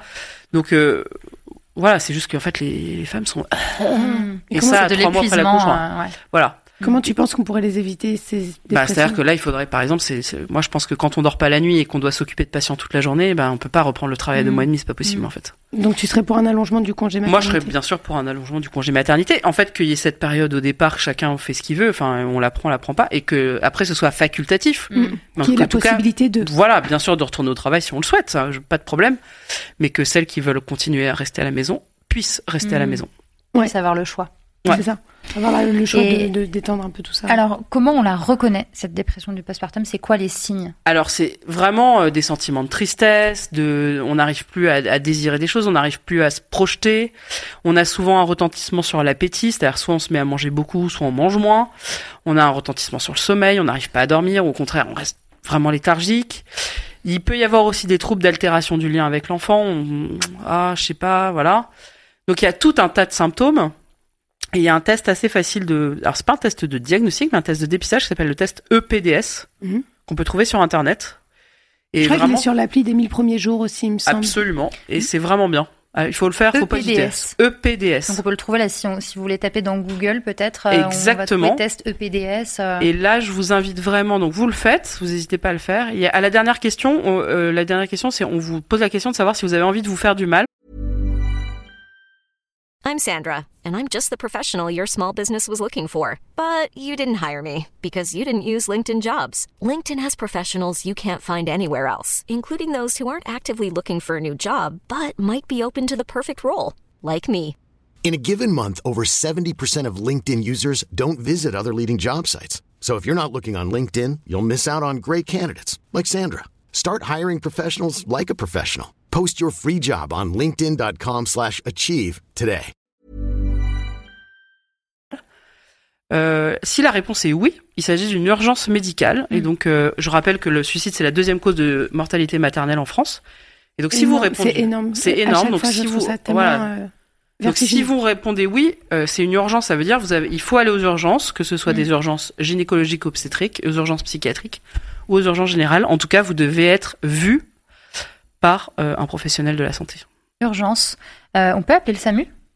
Bien sûr, on peut appeler le SAMU. Ils enverront peut-être pas une équipe, Ouais. mais en tout cas, ils vous, ils verront ce qu'on peut faire, bien sûr. D'accord. Je vous ai mis le lien du test euh, EPDF dans le chat pour celles qui veulent voir si elles se sentent concernées. N'hésitez pas, c'est assez simple à Voilà. faire, c'est Et répondre à des sur un score supérieur à 10, il faut consulter. J'ai euh, Louis qui demande la durée du congé maternité en France. 10 semaines pour un premier bébé. 10 semaines. Pour un premier et un deuxième, et c'est allongé en cas de jumeaux, triplés deux- Mm. et troisième. Ça s'adapte en fonction, oui. Ouais. effectivement. Alors, tout à l'heure, on a parlé de, de toute l'étape, les deux premières heures, euh, le séjour à la maternité, ou en tout cas les premiers jours. Euh, quand on rentre à la maison, quand on a passé allez, la première semaine, euh, qu'est-ce qui se passe? Est-ce qu'il y a des rendez-vous euh, obligatoires? Qu'est-ce qui se passe même physiologiquement? Alors moi, je dirais que ce serait vraiment super. Vous avez les, les femmes ont le droit à autant de, visites de sage-femme à la maison qu'elles veulent. Par pitié, bénéficiez-en. Ça vous évitera bien des problèmes. Euh, il suffit de regarder dans les pages jaunes hein, et vous appelez une sage-femme. Idéalement, faut l'avoir fait pendant la grossesse pour sûr qu'elle ait de la place.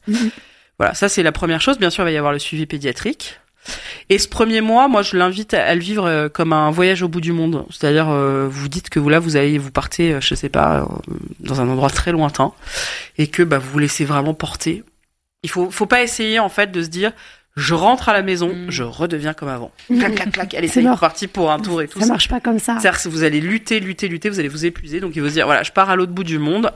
À chaque jour sa découverte et on Mm. verra bien. Il y a des jours ce sera super, des jours un peu moins bien. On s'adapte, C'est la nouvelle aventure, Voilà. Mm. C'est vraiment une Ouais. aventure et c'est une parenthèse. Idéalement, c'est bien de le vivre à deux si c'est possible. Mm. Moi, ma sage-femme m'avait dit un truc, euh, peut-être un petit peu trop tard au final. Elle m'avait dit, il faut pas prendre euh, ce premier mois comme euh, euh, une, une, un sprint, mais comme une course de fond. Et ça, ça m'avait beaucoup marqué, ça. Mais c'est vrai. Et mais c'est très vrai. Mm. C'est très Ouais, très Bien vrai. Oui, Ouais. mais elle, elle me l'a dit euh, trois semaines après, euh, tu vois. Non, mais alors, euh, bon, elle, elle était bien quand même. Je, je la remercie beaucoup pour son Non, mais c'est vrai qu'il y a des, des parents qui veulent à tout prix, le plus vite possible, redevenir comme avant. Ouais. Ah non. Bah, c'est ce qui peut aussi, enfin, pour ma part, donc c'est juste un avis juste personnel, ça peut accentuer la dépression du postpartum. Pour ma fille, j'en ai fait une. Et ce qui vraiment me mettait très très mal, c'était de me dire, je fais le deuil de ma vie d'avant, mais j'ai pas du tout envie. Je voulais absolument rentrer chez moi et tout reprendre comme avant, mais c'était pas du tout possible. Et euh, je me souviens que je, je descendais fumer des clopes dans la cour de mon immeuble et je regardais, c'est une cour d'immeuble parisienne, donc avec plein d'immeubles partout, et je voyais les gens chez eux, euh, les, les lumières allumées, je me disais, mais la chance qu'ils ont, est-ce qu'ils se rendent compte de la chance qu'ils ont d'avoir cette vie que moi je n'ai plus? C'était Mhm. vraiment le, le, le- ouais, vertigineux comme, euh, comme sensation. Et ça a fait qu'accentuer parce que je m'étais mis dans la tête que bah, une fois que je reviens, c'est bon, c'est reparti. quoi. C'est l'accouchement, euh, le, le, le goal final, alors que tellement pas. Ah oui, ça c'est la grande arnaque du siècle. ça. Ah, mais c'est ça clair. c'est la- l'arnaque du siècle. Complètement.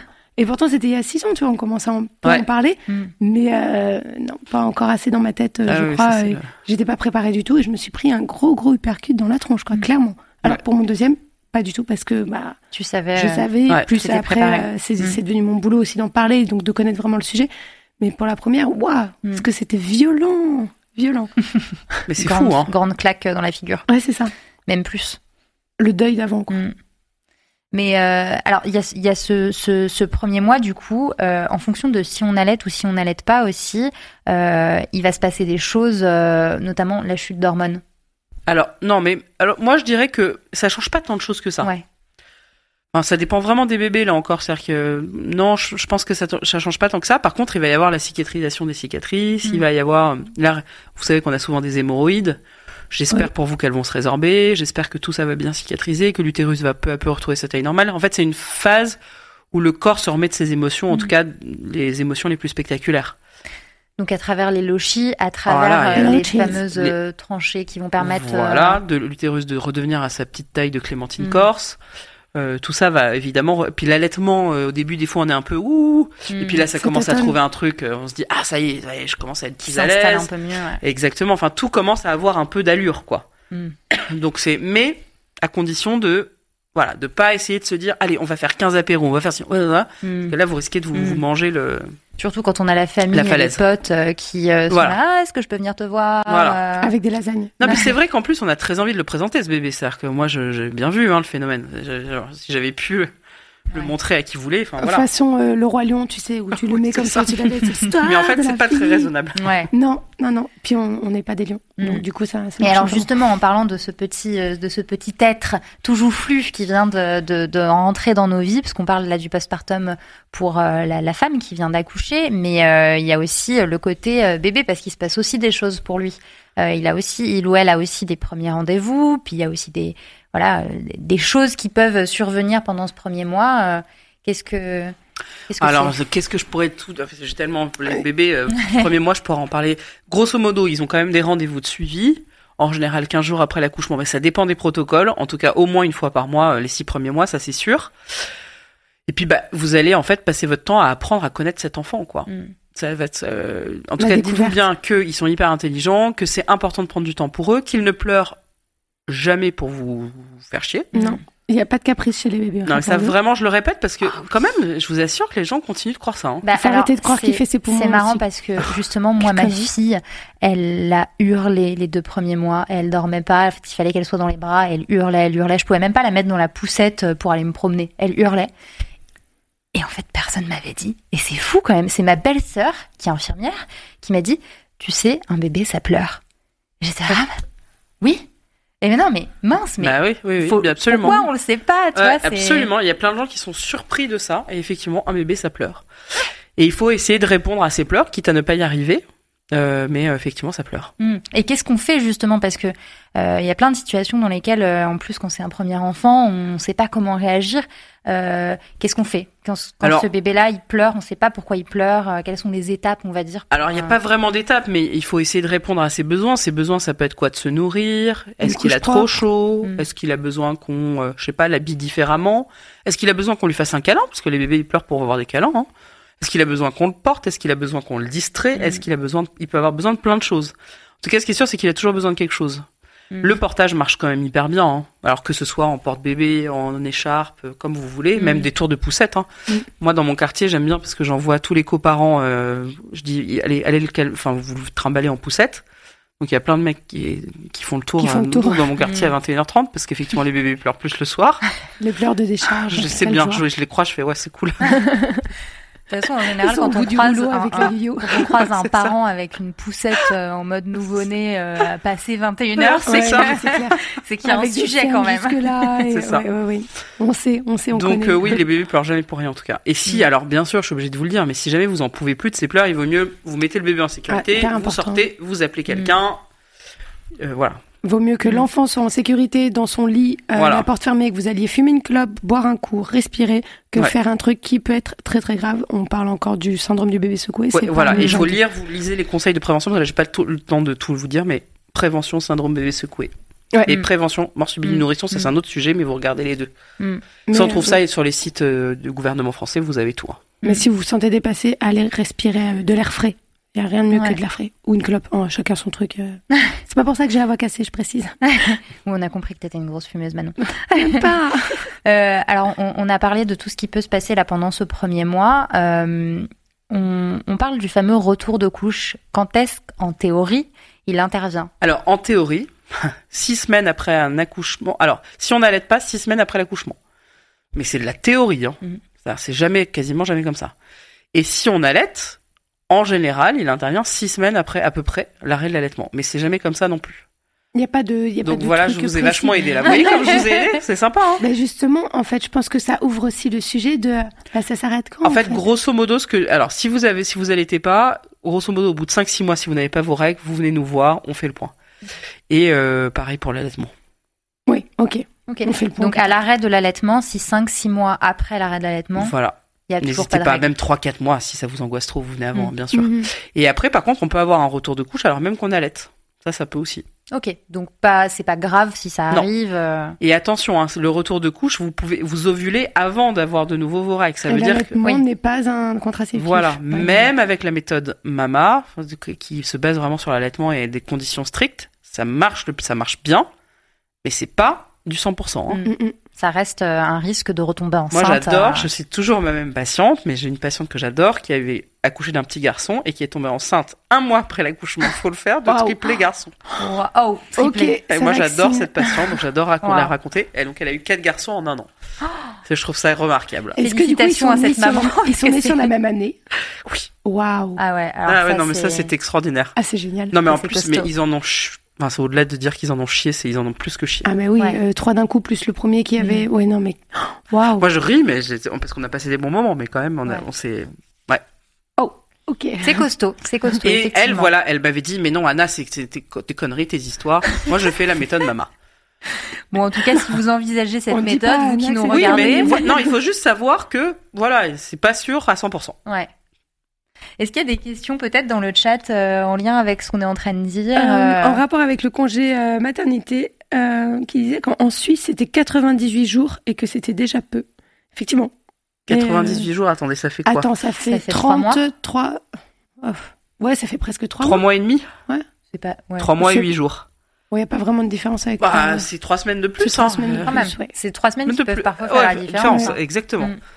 De Oui, oui, absolument. Et là, en Espagne, d'ailleurs, ils ont euh, voté euh, le fait qu'une mère solo puisse accumuler le congé maternité et le congé paternité. Mm. Ah, du ça, coup, elle va bien. avoir un, un allongement euh, beaucoup plus conséquent. Et c'est c'est bien. Faisons ça en France, s'il vous plaît. Ouais, oui. bien. déjà que c'est dur à accompagner, mais solo, euh, C'est si clair. t'as pas les proches, euh, si t'as pas de proches autour de toi, c'est Ah, mais moi, mes patientes, elles me, elles me bluffent. Ouais. Franchement.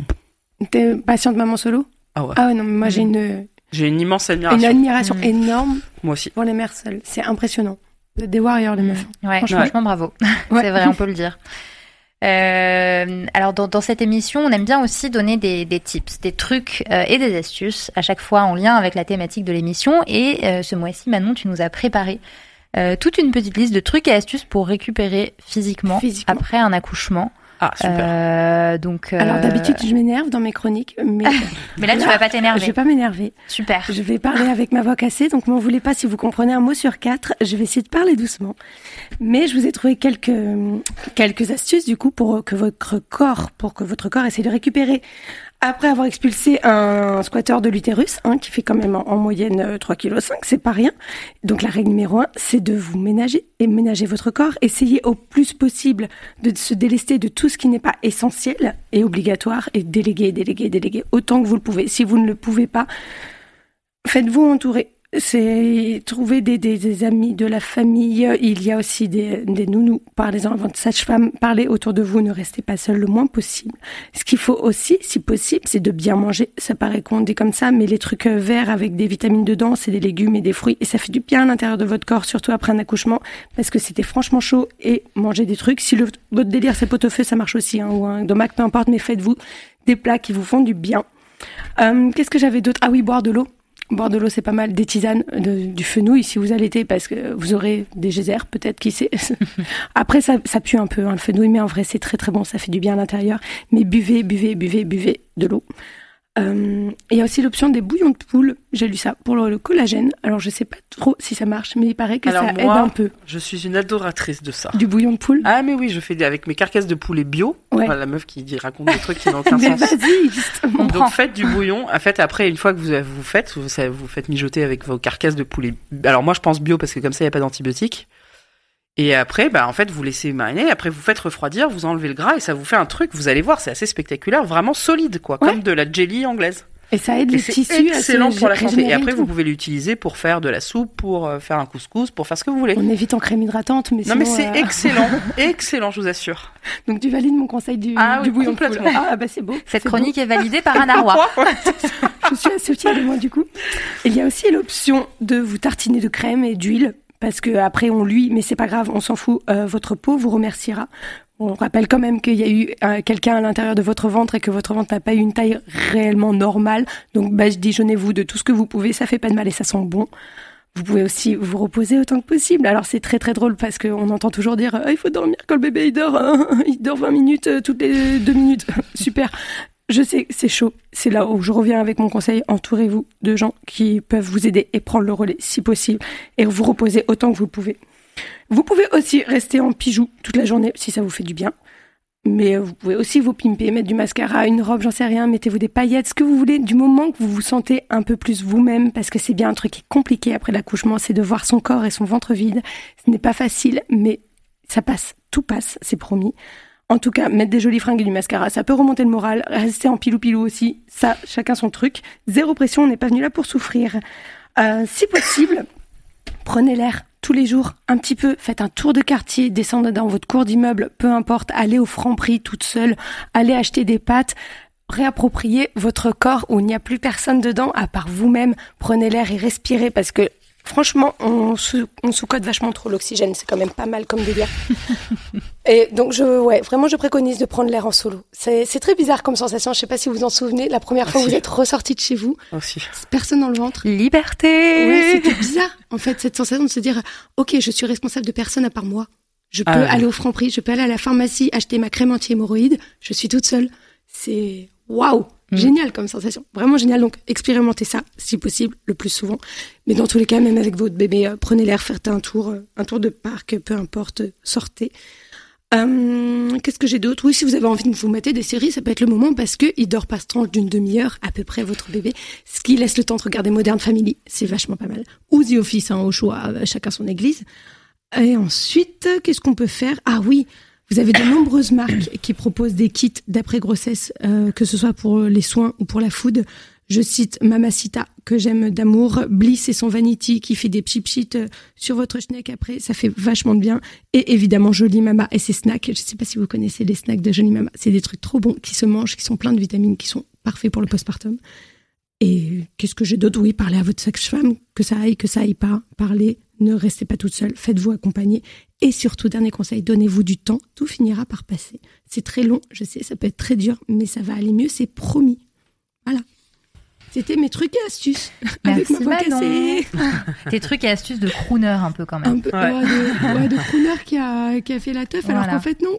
Je suis même En pas fait, c'est ça, t'es sorti hier soir. Dis-nous la vérité.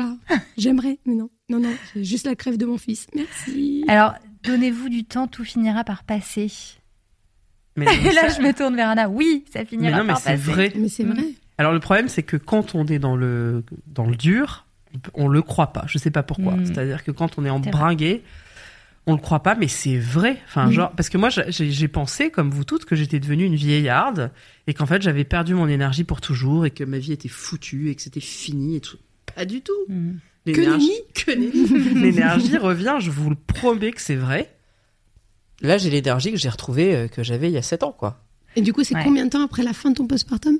Ah bah moi, c'est-à-dire qu'il faut pas relancer les dés, mais c'est aux Mm. trois ans du dernier enfant. Mm. Ok. Oh putain, il me reste deux ans. T'en as combien? Deux. D'accord, ok. Donc, euh, mais vraiment, on retrouve de l'énergie. ça- Donc en fait. On est, on devient pas vieux, quoi. Mm. En fait, on retrouve l'énergie. Enfin, moi, je- j'aime dire ça, c'est que là, à ce réveillon du Nouvel An, j'ai dansé jusqu'à 5h30 du Quoi? matin. Putain, ça me voilà. donne tellement envie. t'avais l'énergie pendant. Et j'étais comme une furie. Mais Mais non, mais c'est hyper rassurant quand même. voilà. C'est hyper rassurant parce que franchement, toi t'es dedans, moi je suis dedans. Enfin, la mienne elle a 20 mois et j'ai l'impression, très- c'est ce qu'on se disait tout à l'heure, hein, que Voilà. jamais Bah on voilà. sortira. Qu'on se dit, c'est bon, ça va mieux qu'il y a 6 mois. Oui, mais ça va. Et je vais même vous pas, dire euh, plus. J'ai fait la grasse mat jusqu'à midi et demi et j'ai pas été réveillée par mes enfants. Voilà. Ils ont fait quoi Bon, ils se sont réveillés à 11h Oh, et après wow. ils ont joué, quoi. Ouais. Même avec Ouais. mon extension vois de voix, j'arrive même pas à le dire. Oh, ça arrive donc vraiment, en fait ça arrive, enfin vraiment. Et alors il y a- il y a- moi j'aime faire la fête, mais pour d'autres gens ce sera complètement, ça peut être, Mm. refaire du sport comme avant, ça peut être plein de choses. Mais vraiment, je vous assure, promis, juré, craché, foi de sage-femme, vous allez retrouver votre énergie. Et au bout de trois ans, pas avant? Bah il y a des femmes, si elles ont de la chance, Ça bien dépend, sûr. ouais. Mm. Elles ont de la chance, je sais pas pourquoi, elles ont un bébé qui est super facile, elles, elles se sont hyper bien remis, Mm. tout ça, et donc euh, Et ça peut durer plus de trois ans si tu penses, ou c'est vraiment la, la limite max? Souvent c'est, oui, non, quand même souvent c'est trois ans. Mm. Enfin, grosso modo quand l'enfant rentre à l'école, quoi. Oui, c'est ça. Quand la petite section est bien bien entamée, quoi. Mm. Le bébé devient un enfant en fait. Ouais. Oui, c'est ça. Mm. Il C'est parle, on le comprend. Oui, Voilà. Déjà le fait besoin de de communiquer, et oui, c'est ça, de se faire comprendre. Voilà. Au moins, ça enlève euh, Mhm. peut-être. Il est autonome sur ses sphincters. Enfin, il fait plein de choses tout seul. Et Ouais. euh, ça change quand même beaucoup de choses. Mm. Ouais, c'est clair. Et alors, qu'est-ce qui se passe pendant ces trois ans qui, qui, qui font que, qui fait que, voilà, on est encore dans le dur quand même? Alors, bien sûr, on l'oublie trop, mais il y a la fatigue d'abord. Il y a le manque de sommeil. Les gens n'ont pas idée à quel point le manque de sommeil, ça rend malade, ça rend fou, ça rend tout ce qu'on veut. Alors, il y a bien sûr, là encore, des parents qui ont beaucoup de chance et qui n'ont pas le sommeil altéré pendant ces trois premières années, mais la plupart d'entre nous, même si on se dit, ah, ça y est, les nuits, c'est acquis, blabla, hop, une rhino, Les dents. une otite, Hmm. les dents, Une gastro? Un déménagement, une Ah oui. rupture, un nanan, Une nouvelle clac. crèche. Voilà, un, un enfant qui arrive et clac, on s'est reparti pour trois Mhm. mois sans sommeil. Donc, la fatigue, ça a vraiment. euh, Il y a la question du rapport au travail qui peut être vraiment modifié. Moi, le nombre de femmes qui changent de carrière, qui changent de façon de, c'est hallucinant. Mm. Il y a le couple qui devient, qui subit. Alors là, les baby clash. euh, Ah, je Le fameux si baby vous- clash, ouais. Moi, j'avais entendu un chiffre, je me demande si c'est si c'est vrai, mais c'est euh, alors je sais même plus le chiffre en fait, mais que la plupart des séparations Les deux tiers. interviennent euh, voilà dans l'année qui suit, euh, je crois La que c'est ça, naissance les d'un deux tiers. enfant. Alors, absolument, il y a énormément de séparations après la naissance d'un enfant, c'est-à-dire que l'enfant ne pardonne pas. Euh, Enfin, l'arrivée de l'enfant, c'est pas l'enfant en lui-même, bien Mm. sûr, c'est l'arrivée de l'enfant et les changements que ça opère. Oui, en tout cas, on dit, mais alors là, je pense qu'il faudra regarder mieux les chiffres, mais c'est deux tiers des parents qui subissent un baby clash. Baby clash qui n'aboutit pas forcément à une séparation. C'est en tout Mm. cas un couple qui devient un couple parental, ça fait vachement de remue-ménage. Hmm. Enfin, je sais pas, Baby clash. Mm.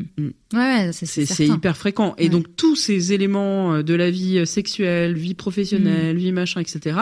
Tout ça, il faut en fait, faut. C'est vraiment un reset. Donc il faut, vous allez découvrir Mm. un nouveau pan de vous-même. Et donc ça prend du temps. Ouais, c'est intéressant quand tu dis reset en fait. C'est vraiment ça. Tu parlais de, des changements de carrière que ça peut provoquer aussi. Ah, mais c'est hallucinant. c'est comme si on naissait nous aussi d'une certaine manière Professionnellement, mais je vous assure que c'est vrai. Hein. Vraiment, il y a des femmes qui veulent beaucoup moins bosser, il y en a qui veulent bosser plus parce qu'en fait, putain, j'adore mon Mm. métier. Il y en a qui disent, ah non, mais mon métier, c'est de la merde. Mm. Enfin, c'est hallucinant les changements que ça Mm. opère. Attention, méfiez-vous parce que dans la première année, les femmes veulent parfois tout bazarder. Ouais. Attention, c'est transitoire. Donc, allez peut-être pas faire des changements. Réfléchissez bien quand même avant de faire d'opérer des changements radicaux parce que parce que parce que vous pouvez justement, je vous dis, redevenir normaux. Je vois, il y a beaucoup de femmes qui disent ah bah voilà, moi je veux être sage-femme ou je veux être machin, je veux travailler Mm. dans la maternité. Puis finalement, ça ça s'estompe au fur et à mesure des années. Donc, euh, C'est vrai que j'ai eu cette phase euh, où je, voilà. je me disais, est-ce que je, je tenterais pas les études de sage-femme après ma première plein. fille? mais plein. Et je l'ai pas fait parce que je suis nulle en maths, mais euh, ouais. je me dis, non, je peux pas être dans un truc médical alors que je compte sur mes doigts. C'est pas Ouais. possible. Et là encore, ça va dépendre des femmes. C'est-à-dire qu'il y en a, ça va être la- vraiment le côté pro qui va être très impacté. D'autres, ce sera le couple. D'autres, Mm. ce sera la fatigue. Enfin, ça peut être des choses différentes. Et là encore, on n'a même pas parlé des parents euh, qui ont un bébé malade ou un voilà. Bien sûr. Hmm. Oui, ça c'est dans le, le cas où tout va bien, où l'enfant est en bonne santé. Mm. et tout est- Exactement. Mais dès que l'enfant est malade, ça peut être vraiment beaucoup plus compliqué pour les parents. Hmm. Oui. Oui, ça peut être un facteur aggravant entre guillemets de tous ces Ouais. bouleversements là. Et puis il y a le postpartum aussi des parents qui ont perdu leur enfant. Hmm. Oui. Ouais. Qui est encore un, autre sujet dont on Voilà. parlera dans une prochaine émission. Je pense que c'est un sujet à part entière. Ouais. Ah oui, c'est sûr, ça Il peut pas se traiter comme ça en Ouais. cinq Mm, minutes. mm. Non. Est-ce que les pères vivent un postpartum? C'est la question que j'avais posée. Ah, non, mais c'est parfait, mais c'est parfait. Alors, post-accouchement, oui. En fait, il- moi, comme je dis que le postpartum, c'est le je deviens parent, de fait, ils deviennent parents eux aussi. Après, il faut quand même dire que c'est incontestable qu'ils ne sont pas enceintes, ils n'accouchent pas Mm. et ils n'ont pas une récupération corporelle et psychique euh, de la même qui soit. euh, voilà. Donc, euh, Mm. bien sûr, mais c'est différent. c'est différent. Est-ce qu'il y a un, incontestablement il y a un différent. accompagnement, tu penses, qui devrait être fait aussi pour les pères? Alors, moi, ce qui m'a vachement amusé, là, dans les chiffres récents sur la dépression du postpartum, c'est qu'on a l'impression que plus le père s'investit auprès de l'enfant, Moins il y a de dépression. non, plus. Alors, non. Plus il, va, il y a de risques de dépression chez lui. Ah, chez Ouais. lui Hmm. Mais il y en a moins chez la femme, Oui. puisqu'elle est plus accompagnée. Et alors non, c'est pas si simple. C'est pas si simple que ça. Moi, il faut vraiment que j'ai plus ces chiffres qui viennent de sortir. Mais en tout cas, ce qui est sûr, c'est que apparemment, plus un père s'implique et plus il est comme nous en fait, plus Plus il s'en prend plein la gueule et plus il... Oui. Ouais, plus il vit de la même manière en fait. Alors, euh, Voilà. Alors, je trouve ça très période, amusant. euh, C'est pas du tout amusant, mais c'est pour se dire Non, ah mais finalement ça fait plaisir quelque part. Ouais, C'est-à-dire c'est qu'en ça. fait, voilà, Oui. C'est pas un C'est truc... QFD, euh, quoi. Bien sûr, Ouais, c'est C'est QFD. c'est QFD. C'est ça. QFD. Et alors je me dis, comme les pères vont de plus en plus s'investir, ils vont se dire que du coup c'est un sujet qui va concerner les hommes, donc du coup ah bah putain ça va devenir vachement intéressant, Ouais. ça va du coup ça va faire de l'eau à notre moulin. Et Oui, alors, c'est est-ce que, C'est vrai qu'on avait besoin de la parole des hommes pour, du coup, Voilà. être entendu, ça va être génial. Mais est-ce que justement, non, mais en réalité, voilà, bon, on en arrive à la question de comment est-ce qu'on peut provoquer un petit peu euh, euh, l'avancée des choses d'un point de vue euh, institution, parce qu'on parle quand même, quand on parle de dépression du postpartum, on parle d'un enjeu de santé publique. Absolument. Euh, Qu'est-ce qui est fait aujourd'hui? Euh, Bon, on a vu qu'il y avait cause ce de suicide. dépistage, euh, mais qu'est-ce qu'il y a d'autre en fait? Est-ce qu'on avance vraiment concrètement là-dessus ou est-ce qu'il y a Non, bah, la première chose à faire, c'est de changer les conditions de l'accouchement en France. Ça, on l'oublie trop, mais euh, on l'a pas dit là, mais un accouchement qui se passe Parlons-en, extrêmement parlons-en. mal, ça, ça, ça pipe les dés. Enfin, c'est, c'est Mm. terrible, quoi. Mm. Euh, Il y a des femmes qui ressortent, et il y en a beaucoup, qui ressortent complètement brisées de leur accouchement, Mm. et qui, pour le coup, le, le postpartum va être malheureusement presque compliqué, mais parce que l'accouchement a été compliqué. Donc, il faut Mm. déjà changer les conditions de l'accouchement, ça c'est la première chose. Et les conditions de l'accouchement, justement, en dehors euh, du fait que l'accouchement se, se passe mal parce qu'il y a une détresse fétale ou quoi que ce soit, est-ce que tu penses que ça vient aussi du fait que il n'y a pas assez de sages-femmes Ah pour mais les c'est femmes même en sûr parce que même quand ça se passe mal, admettons, euh, voilà, il y a des difficultés. Quand il y a des difficultés, mais qu'il y a assez de monde pour vous entourer, on a le temps de vous expliquer, de vous dire, écoutez, voilà, là il se passe ça, on va faire comme ça. Oh là là, on a- donc on a le temps. Alors que donc en fait, vraiment quand il y a assez de personnel, ça se passe bien, même quand ça se passe mal, je veux dire, parce qu'on a le temps de tout expliquer, d'entourer. Moi je dis toujours, j'ai pas eu un accouchement de rêve, j'ai été déclenchée dans un contexte pourri avec euh, des- du liquide amniotique teinté, tout ça. Mais j'avais une, une, une sage-femme rien que pour moi qui m'expliquait tout. Mm. Et j'ai adoré mon accouchement. rassurée. Mais bien Mm. sûr.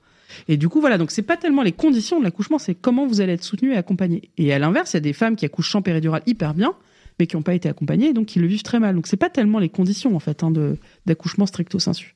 Et c'est pour ça que tu avais lancé toute, euh, toute cette campagne Je suis maltraitante et une femme, une sage-femme. Voilà, C'était pour exactement. euh, démocratiser ça et faire Voilà. comprendre qu'il y avait un vrai problème et un enjeu Voilà. de santé publique derrière ça.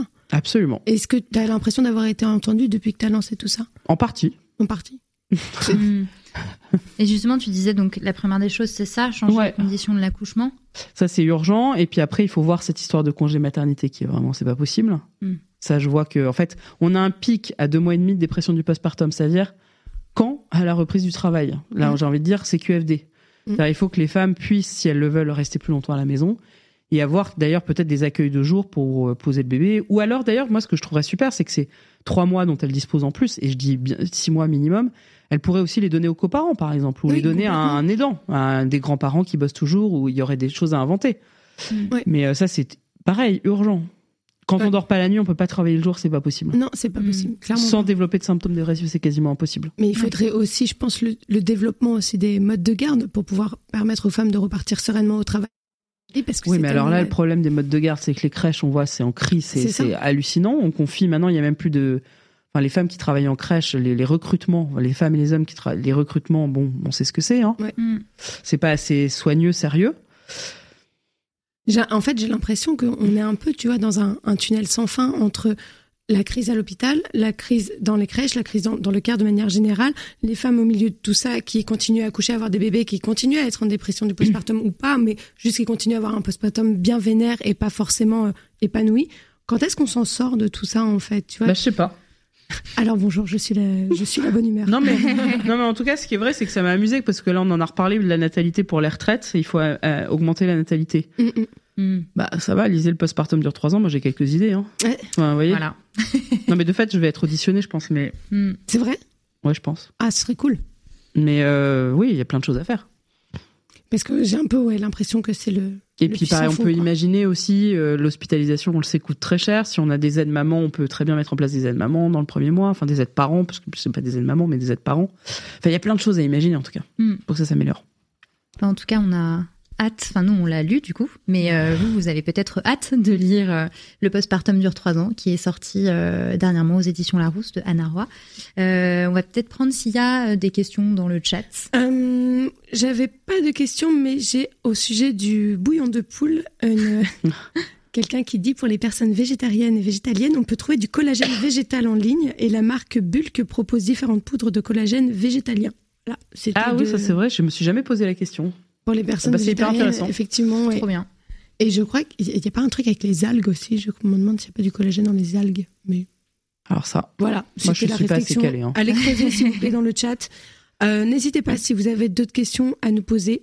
On est là pour Il y a vous. quand même une question qu'on qu'on t'a pas posée, euh, Anna, et je pense que c'est probablement une question qu'on qu'on te pose souvent, mais quant au sexe.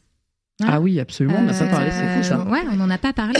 Parlons du Euh, cul, du cul, du cul. Ben non, mais à quel moment est-ce qu'il y a d'abord une règle sur la reprise euh, des relations sexuelles? Chacun fait ce qu'il veut. Il y a des parents euh, qui reprennent euh, à la maternité. C'est arrivé plusieurs fois de d'ouvrir non, des portes. avec les, avec les lochis. Ah mais il y a des gens euh, épatants, moi je te le dis, il y a des gens épatants. Et il y a des Quelle gens qui ne reprendront jamais de sexualité de leur vie parce que ça leur Mm. convient comme ça. Et il y en a d'autres, ça... alors ouais, il faut quand même donner des moyennes. Une, mo- une fourchette. Une moyenne, un couple sur deux à trois mois a repris une activité sexuelle avec euh, pénétrative et euh, 70% je crois quand il n'y a pas de pénétration. D'accord. Ok, à trois mois. Donc dans les trois mois qui suivent, du coup. euh, Oui, et encore c'est qu'un couple sur deux, hein, c'est pas tant que ça. hein. C'est pas tant que Ouais.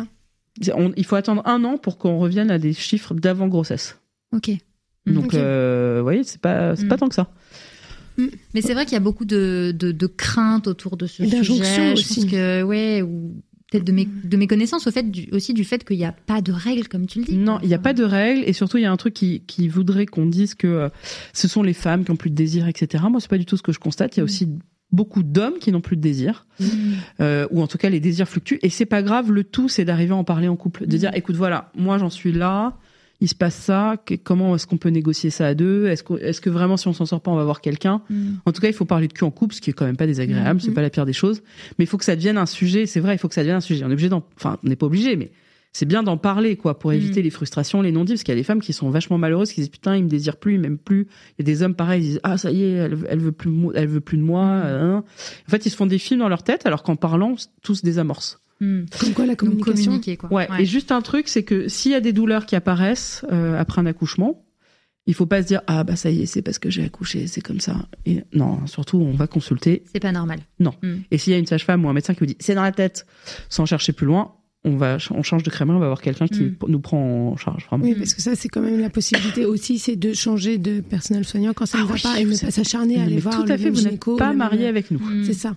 Mm. On peut Il y a des histoires de qui- feeling des fois et des histoires de voilà. Ouais, rien n'est immuable. Alors finalement, Anna, euh, si tu avais un conseil, alors ça va être difficile, hein, mais voilà. Un Euh, conseil sur, c'est ces, dur. sur ces trois années, non, mais alors peut-être pas un conseil, Un. mais Moi je peux jouer, je peux essayer de jouer le jeu. Un, Allez. allez, allons-y. un. Pour réussir ce postpartum. Bah de pas chercher à le réussir, mais bon ça c'est pas un conseil. hein. Il n'y a pas de postpartum qui se réussit. euh. Personne n'a de médaille à la fin. Mm. Euh, un conseil, euh, hum, hum, je sais pas. Ah, Bon. Non, bien évidemment, elle est difficile cette question. D'ailleurs, vous l'aurez remarqué, ce livre ne fait pas non une mais page. euh, Il n'y a donc pas un conseil. Il y a énormément d'informations dedans. non mais c'est vraiment une aventure quoi. Se faire aider. Ouais. Moi je dis il faut vraiment se faire aider. Mm. Plus on est de fou, Mm. plus on rit. C'est clair. Il faut des bras. En fait, c'est 8 heures. Moi, je dis toujours, un enfant, c'est 8 heures par jour de travail supplémentaire. C'est 8 heures, il faut bien qu'il soit absorbé. Mm. Donc, il faut de l'aide. Mm. Mm. Et l'aide, ça peut être très divers. hein. Ça peut être des potes, ça peut être de la famille, ça peut être. euh, Je parle pas du coparent qui, lui, doit prendre sa part. hein. Ah oui. On s'est bien Non, compris. lui, non, parce pas. que les gens pensent souvent, quand je dis ça, qu'en fait, je parle du coparent. Non, non. Non, non, ça, ça Non, rentre pas dans l'aide. Non, Ça, ça, ça il fait son job en fait. hein. C'est- normal. Ouais. Non, mais ça, c'est oui. Il n'aura pas de cookies pour ouais. ça. hein, c'est logique. Voilà. Donc, de l'aide, de l'aide, de l'aide, de l'aide. Ouais. Et de l'information. Et... Non, non. L'information d'abord. Mm. Je vous assure, il faut lire, écouter des trucs. Maintenant, il y a les Écoutez podcasts, Bliss, c'est franchement. écoutez la voilà. matrescence. Alors justement, si tu avais des ressources, alors nous évidemment, on recommande mille fois d'acheter. Oui, oui, non, mais évidemment, mais ça, c'est moi, non, mais je n'y ai pas que ça. Non, non, il y a plein d'autres alors, choses qui qu'est-ce que sont tu super. nous recommanderais? Le euh, est pas mal. Euh, Bliss, la matrescence sage meuf, il y en a Ouais. plein d'autres. Mais je suis désolée, je vais pas commencer à vous faire une liste de. Non, voilà. Mais ouais, en tout cas, c'est ton top 3. C'est Mm. notre top 3 aussi. Ouais, moi, Ouais. Bliss, j'adore la matrescence, j'adore, j'adore les Mm. clémentines. les- Voilà. Alors après, sauf, je mets une alerte, c'est-à-dire si jamais vous êtes très, parce que vous êtes un peu hypersensible, vous avez du mal avec les témoignages, ne vous forcez pas à écouter Bliss Mm. des témoignages de femmes si ça vous fait de la peine ou ça Mm. vous chagrine, évidemment. Non, hein. mais après, il y a tellement de choix de témoignages. Voilà, moi tout c'est ce qui me semble. Bliss, non, mais il y a des gens qui supportent, euh, qui ont du mal. Hein. Bon, Ouais. Mm. chacun fait ce qu'il veut. ce qui peut Et après, sur les livres, il y en a plein, il y en a de plus en plus. Il y en a plein. Enfin, non, il y en a pas tant que ça, mais il y en a quand même pas mal. Moi, je conseille pas mal le Mois d'Or qui m'avait euh, pas Ah, mal aidé. super, c'est super. Ouais, il est vachement cool quand même euh, à lire. Si vous êtes enceinte, lisez-le entre ouais dernier Elles trimestre. sont quoi, pas mal. extraordinaires. Les, vraiment, je les, je les aime vraiment d'amour, ces deux, enfin pas d'amour, mais d'amitié. Elles sont super. Mm. Elles ont fait un travail remarquable. Elles font partie de ces femmes qui sont à l'origine. Il y a le livre d'Ilana Wiesman aussi qui est très Ah, bien, Ceci est, est notre Ceci Ceci est notre postpartum, postpartum. qui est vachement bien. Non, non, il y a quand même pas mal de ressources. Euh, on vous conseille aussi forcément euh, Eve Simonet que vous Ah, avez bien vu sûr, le mois dernier. documentaire. Son documentaire qui est absolument grandiose et qui peut vraiment aider et ouvrir les yeux Absolument. à plein de personnes. Vraiment, regardez-le ce documentaire, c'est euh, c'est magique. Ouais, et puis aussi la maison des maternelles. hein. Ah, Moi, mais j'ai bien sûr. Ah oui, c'est vrai que t'as euh, bien watché pendant le, ta le grossesse. mois euh, avant, euh, Mais- avant mon accouchement, j'ai binge-watché les. Ah, mais euh, je sais qu'on est euh, cette équipe un antidépresseur pour beaucoup de gens. Ah, c'est Ouais. clair. La preuve en est de la réaction des gens quand je les croise dans la rue, qui se mettent à pleurer. Non, à ce point-là. Ah, mais les gens me tombent dans les bras, mais en même temps, ça, je me dis, bah zut, c'est que le maillage de, de professionnels de la santé est pas suffisant dans notre pays, parce que vraiment, les femmes, elles me tombent dans les bras en pleurant. Oh merde. Mm. Mais plusieurs fois par jour. Donc je me Mm. dis, euh, bah, en même temps, ça veut dire qu'on fait du, du travail. Mais oui. Qu'est-ce que travail. tu fais dans ces cas-là?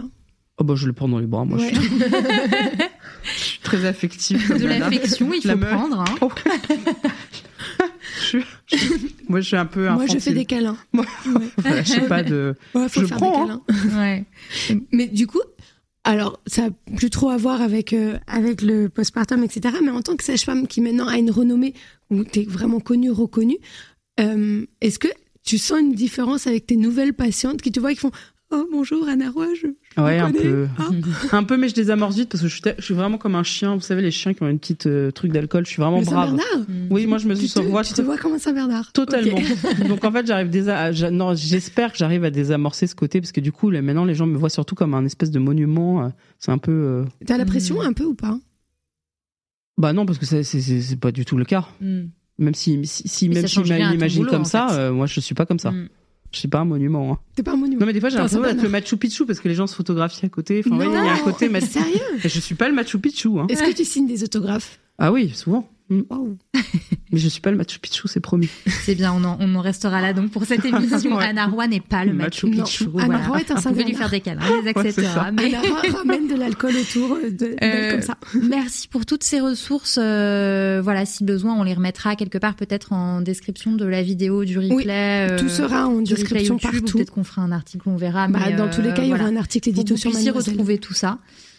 Merci Euh, Anna, merci beaucoup. infiniment. Merci à vous. C'était Merci euh, c'était vraiment passionnant. Euh, Merci d'être venu jusqu'à nous. Euh, et puis pour ceux et celles qui nous ont regardés, merci aussi. Vous nous retrouverez en replay euh, avec Anna Roy sur YouTube et en podcast très bientôt Sur Apple Podcast ou Merci. ailleurs? sur partout. vos plateformes d'écoute Et puis préférées. retrouvez-nous sur Mad aussi, parce qu'on est là. on- Ah, en premier sur Ah Mad. oui, on vous aime. Hein, Oui. Venez avec nous, c'est cool. Bon, merci à tous de nous avoir regardés. Merci encore Ah, Anna. Merci beaucoup. Est-ce que je tease un peu la prochaine émission ou je dis rien? Qui Euh, on va maintenant, C'est recevoir trop tard, tu es obligé de. Bah non, je peux vous laisser comme ça, je peux être pas sympa aussi. Je pense que la prochaine invitée, euh, vous la connaissez dernièrement surtout parce qu'elle a parlé de couple et d'argent. Euh, elle a un prénom joli qui fait un nom tout doux et qui rime avec tout doux. Donc je vous laisse vous débrouiller avec ça. Mais sachez juste que euh, on est là le 28 février On va parler de couple et d'argent. et on va parler de couple et d'argent et de répartition un peu dans, le, Et dans de la charge famille. mentale. Oh, tous ces trucs. Et de pas mal de choses. J'ai encore m'énerver, je suis sûre. Est-ce que tu as J'ai deviné même Anna pas ou été pas énervée. Bah, je crois, mais j'ose pas le dire. Vas-y, parce que-. Allez, on... non, non, non, non, non, non. Ouais. Oui, bon. Bien ça. joué. Voilà, Non, donc vous avez pas, le nom. dit, ça se trouve. Ça rime avec tout doux. Ouais, c'est super. Ouais, on est Donc rendez-vous le 28 février. C'est ça. On a hâte. Ça va être sympa. Ah oui, ça va être bien, ouais. Ouais. Je le regarderai, moi. Je sens qu'on va vraiment. sur toi. On je va souffler très fort. Je pense qu'on va tous un peu s'énerver, mais ça fait du bien aussi un peu. C'est ça. Merci beaucoup, Anna. Merci beaucoup à vous. C'était cool.